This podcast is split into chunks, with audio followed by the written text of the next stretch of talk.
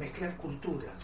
También, no mezclar culturas, porque eh, esto trae mucho mucha dificultad, mucha desorganización. Sí, yo a veces eh, en la cultura, ¿no? Es muy distinto que me, me, diga una madre que el hijo se empastilla, eh, según la cultura, porque si es una madre de clase baja o este, el hijo se empastilla para drogar con las pastillas de, que se se consiguen en el mercado ilícito de las farmacias.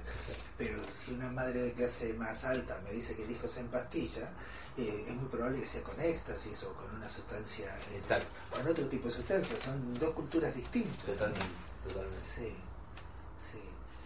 Este, ¿Cómo estás? Bien, me siento muy cómodo. Qué bueno, qué bueno. Este, ¿Vos? Yo muy cómodo, sí. Aparte, el se te ve entusiasmado sí, Es mi pasión. Ahí está. Es mi pasión. Yo dije al, comenzar la charla que mi vocación nace a partir de mi, experiencia de consumo. La verdad que yo a los... Eh, mi, experiencia la cuento siempre, está publicada eh, en, el libro que escribí, cuento un poco eh, mi experiencia y, la, y digo siempre, yo tuve toda mi niñez, casi toda, no toda, pero una gran parte de mi niñez y mi juventud, mi adolescencia, estuve internado. A mí me internan en, un colegio pupilo, de seis hermanos, el único que internan en un colegio pupilo fue a mí a los 13 años, dos años y medio, en un colegio en La Reja de curas irlandeses bastante, bastante complejo, ahí viví muchas experiencias eh, feas y buenas algunas y otras muy feas, y después de ahí eh, tuve un poco tiempo en la calle y después estuve internado en el 87 a los 19 años en el programa Andrés dos años mm. y, así, y, después salía, empecé a conocer más drogas porque en, en aquella época no había muchas instituciones, había una o dos. de hecho el programa Andrés era una institución pionera. Entonces eh, lo que yo viví fue eh, un modelo que se traía de Estados Unidos, que se traía de afuera, que, venía de Sinanon, que es una comunidad terapéutica madre, y de Dayton Village, que era una comunidad para heroinómanos, con un encuadre tremendo, disciplinador por demás, tremendo.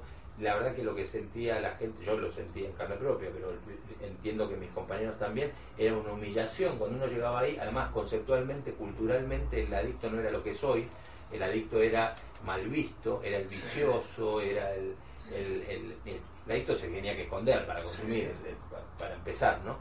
Eh, era el, digamos, la persona marginal, el más marginal de todos. Después fue cambiando esto. Entonces nos trataban como marginales, nos trataban mal, nos humillaban, a las mujeres les cortaban el pelo eh, directamente eh, a seco, ¿no? Las rapaban para que no se eduzcan o sea, tendrían que ser un hombre más dentro de una comunidad. En esa época había 120 pacientes internos, ¿no? O sea, tampoco era, era casi imposible pensar que se podía personalizar. O sea, uno era uno más, mm. como, como eh, la película de The Wall, todos iban en, fila hacia el comedor, comían. Eh, eh, la verdad que fue una experiencia muy mm. fuerte.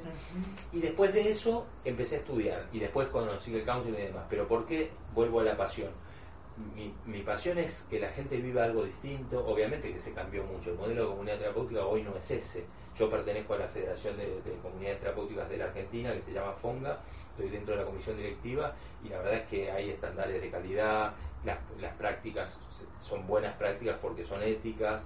A los consultantes o pacientes se los, se los personaliza y se los ayuda eh, individualmente. Por supuesto hay instituciones e instituciones, hay instituciones más menos eh, éticas, hay instituciones que hacen desastres todavía, que se quedaron con ese modelo viejo. Pero mi aporte es, primero, introducir el enfoque en todas las comunidades terapéuticas. De hecho, Rogers, curiosamente, eh, fue muy tomado en cuenta en, en, los años 50 por Maxwell Jones, que habló de las, democratizar los hospitales psiquiátricos, un psiquiatra inglés, eh, él tomó mucho de Rogers y está escrito y, hoy George de León que habla de la comunidad terapéutica es un, técnico digamos de muchas experiencias un médico psiquiatra eh, americano George de León. En su libro La comunidad terapéutica muestra lo que es hoy el enfoque en las comunidades y está Rogers Carl Rogers como, como teórico eh, una base. con una base, un aporte fundamentalmente en las comunidades terapéuticas eh, españolas e italianas, que son las Proyecto Uomo, Proyecto Hombre en, España. Y bueno, de ahí nace mi, pasión, me encanta, me encanta hacer lo que hago y además, eh, digo, a mí me tocó vivir mm.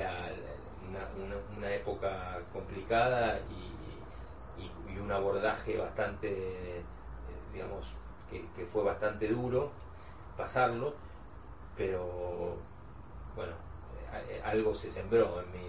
Yo le estoy muy agradecido al Tano Novelli, que fue el creador del programa Andrés, Carlos Novelli, que se murió lamentablemente, era como un padre para mí, porque a mm. pesar de que no tenía la personalización en el programa, cada vez que lo veía el Tano, el Tano me abrazaba y mm. me daba todo lo que yo necesitaba, que no, lo tenía de otro, de otro lado.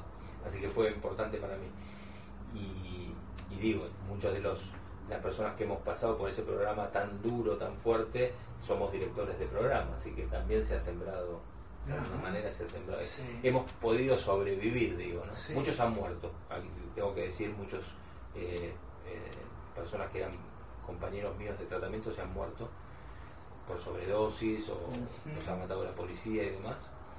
Bastante eh, alto ese porcentaje. Y otros, como yo, hemos podido sobrevivir y, y, ponernos, digo yo, lo mejor que podemos hacer es ponernos al servicio de algo, Porque el adicto siempre se mira el ombligo y, siempre está pensando en sus necesidades el trabajo, eh, por eso transmito en el programa también la, importancia de hacer servicio.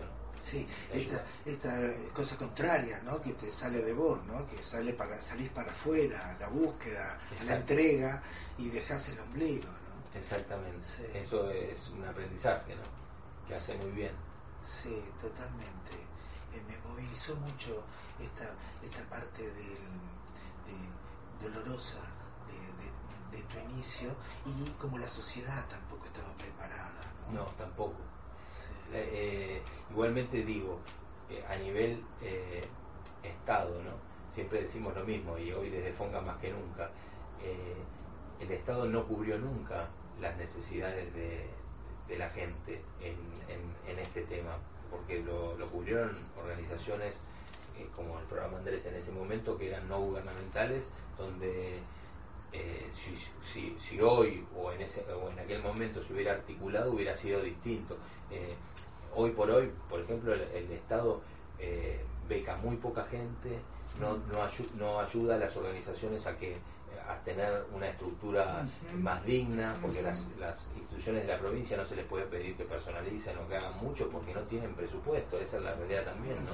No es que las organizaciones son, digamos, no, no, no, quieren darle al, a, la, a, la, gente o a los consultantes lo mejor. A veces no tienen recursos para dar lo mejor, porque trabajan con el Estado, que el Estado paga tarde o paga dos pesos con 50, entonces no, no, tienen para darles de comer a los chicos en la provincia de Buenos Aires, es tremenda la situación. Mm. No me quiero meter en eso porque yo, la verdad, gracias a Dios, no trabajo con el Estado, excepto ahora que vamos a hacer, que te comentaba, un, estamos por celebrar un convenio con Cedronar, pero trabajamos de otra forma.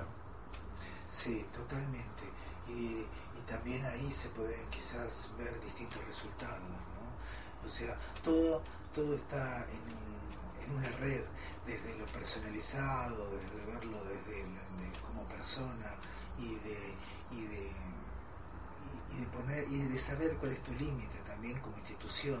Todo tiene, todo tiene que ver. Sí, uno de los valores más importantes, por lo menos en Choice, es el recurso humano y la calidad de persona que, uno sea, eh, el supervisarse, el trabajar lo, relacional, digamos, entre el equipo.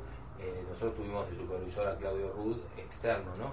A Juan Carlos Lombardini, ahora el, director asistencial es Gustavo Pozo, no sé si lo conocen, Gustavo Pozo, que es docente en Olo Capital, hace mucho tiempo de la materia de adicciones, es un psicólogo con mucha experiencia.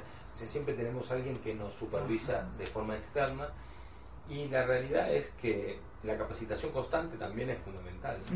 Sí, sí. El, actualizarse. si uno está con alguien que ha fumado pasta o está en, fumando pasta base, el consejero debe saber la terminología eh, mínima para poder llegar al otro, porque esto lo acerca al otro. Si uno dice, ah, te estás inyectando pasta base, o si uno, si, si uno, por ejemplo, le dice al otro, ah, estás tomando la cocaína oralmente, o sea, el otro va a saber que que uno no entiende nada. ¿eh?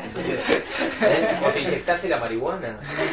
Entonces el otro dice, bueno, acá no puedo hablar, porque el otro, entonces hay que actualizarse, hay que saber lo mínimo o para que esto nos acerque al otro, ¿no? Sí, sí, y de esa forma hacer un puente, porque si no, no, hay forma de acercarse. exactamente, que no digo, a veces es erróneo pensar que uno tiene que probar las drogas para entender al otro, eso es ridículo eh, pero sí por lo menos entender más o menos cuál es el mundo del otro, conocerlo desde, desde, querer aprender, acercarse, ¿no? Y, a mí qué me pasaba antes, cuando, cuando trabajaba en, como operador en las comunidades, yo tenía, confundía la empatía con la simpatía, porque yo me sentía eh, en muchos momentos eh, como con una comunión con el otro por haber vivido experiencias similares en el pasado con el otro, ¿no? Entonces yo, yo eh, creía que entendía desde ahí, después me di cuenta que no, no era empático, que era, era simpatizado nada más. Decía, a mí me pasó lo mismo, o te entiendo, porque yo también tuve esas dificultades, pero después empecé a ser empático y entender realmente lo que era la empatía y fue diferente. Bueno, no sé si querés alguna pregunta más. ¿Vos tenés algo más para que quieras decirnos? Me dijiste, y este no me preguntó de esto y yo tenía ganas de decirle esto. No, no, yo creo que, no sé, que, que siente, yo conté bastante de... Nosotros que sentimos somos tan afortunados una vez por mes tenemos una clase, una clase aquí este, de una hora, somos muy afortunados, la verdad que hemos encontrado este jeite, es buenísimo, que tenemos una clase particular, una vez por mes viene alguien, se siente y nos habla, nosotros dos solos, y después para cómo lo tenemos grabado. Qué bueno. Yo les voy a regalar mi libro que, traje para ustedes, eh, que en realidad ahora... Eh, si Dios quiere, ¿no? El año que viene, no sé si ahora. Eh, el año que viene estoy preparando otro. Ajá. Que porque esto, eh, Alejandro, la verdad está, si yo te tengo que decir la verdad, eh, está, hoy no pienso igual.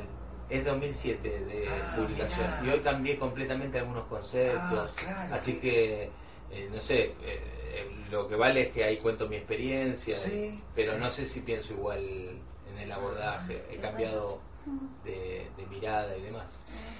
Eh, primero te lo quiero agradecer, te lo queremos Por favor. Este, pero eh, necesitamos hacerte una pregunta. Si este libro es para nosotros solo o este, de alguna manera en algún momento vos crees que lo podremos poner en la biblioteca. Cuando quieran.